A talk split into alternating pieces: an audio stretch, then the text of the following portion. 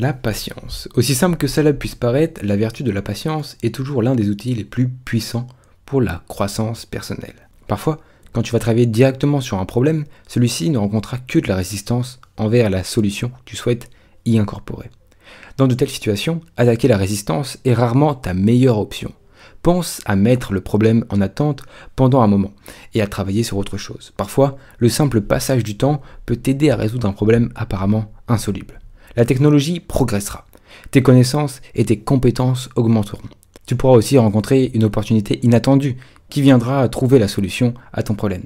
La nécessité de résoudre le problème peut aussi disparaître. S'éloigner du problème peut te donner une nouvelle perspective. Et tu sais très bien comment c'est important les nouvelles perspectives, j'ai déjà fait une vidéo là-dessus. Tu peux choisir aussi de t'attaquer à un autre problème et créer des petites victoires, ce qui fera augmenter ta confiance. Ton subconscient peut aussi te sortir une solution lorsque tu t'y attends le moins, c'est-à-dire en étant aux toilettes, en prenant une douche, dans le métro, etc. Si cela ressemble à une recette pour la procrastination, c'est bien le cas. La procrastination ne devient un problème que lorsque tu retardes un travail qui est vraiment important pour toi et qui est défini dans le temps. Mais c'est un outil valable lorsqu'il est utilisé pour incuber un problème afin de le rendre plus facile et plus efficace à résoudre grâce à la patience. Quand tout le reste échoue, sois patient. Et ça viendra à toi. Essaye ça, mets en place ça. Je t'ai donné pas mal de pistes de réflexion. J'espère que tu vas, mettre tu vas pouvoir mettre ça en place. C'est une vidéo très rapide, une vidéo euh, rapide, mais qui est très importante pour cette notion de patience. Si tu veux en apprendre plus, bien entendu, je te conseille d'aller voir toutes les vidéos euh, que je t'ai mentionnées, savoir changer de perspective, savoir affûter sa lame, etc., etc., sur les autres notions que je t'ai pu donner à travers mes vidéos qui sont issus des très anciens articles de Steve Pavlina, un auteur, un conférencier et un écrivain dans le développement personnel.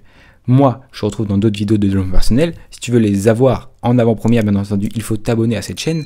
C'est simple, rapide et gratuit. Tu as juste à cliquer sur le bouton rouge. Moi, ça m'aide énormément. Si tu veux m'aider encore plus, tu peux cliquer sur le bouton pouce en l'air, pouce bleu. Ça m'aide énormément. Tu peux aussi en apprendre plus et avoir des résultats plus probants dans ton développement personnel, par exemple en suivant une de mes formations qui s'appelle 30 jours pour exploser ton potentiel.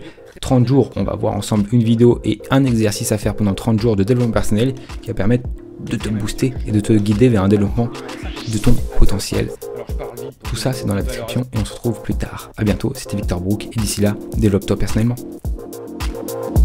Habitude numéro 7, habitude. Habitude numéro 8, c'est le Habitude numéro 9, c'est l'habitude.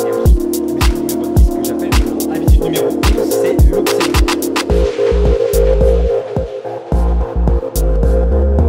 Habitude numéro.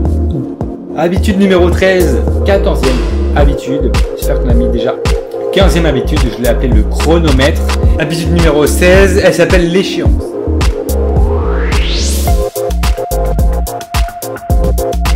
Parlant de bonnes paroles dans la dernière habitude, là l'habitude 17, c'est l'habitude qui s'appelle la promesse. Habitude numéro 18, c'est la ponctualité, tout simplement, la ponctualité. Habitude numéro 19, elle est très intéressante, elle s'intitule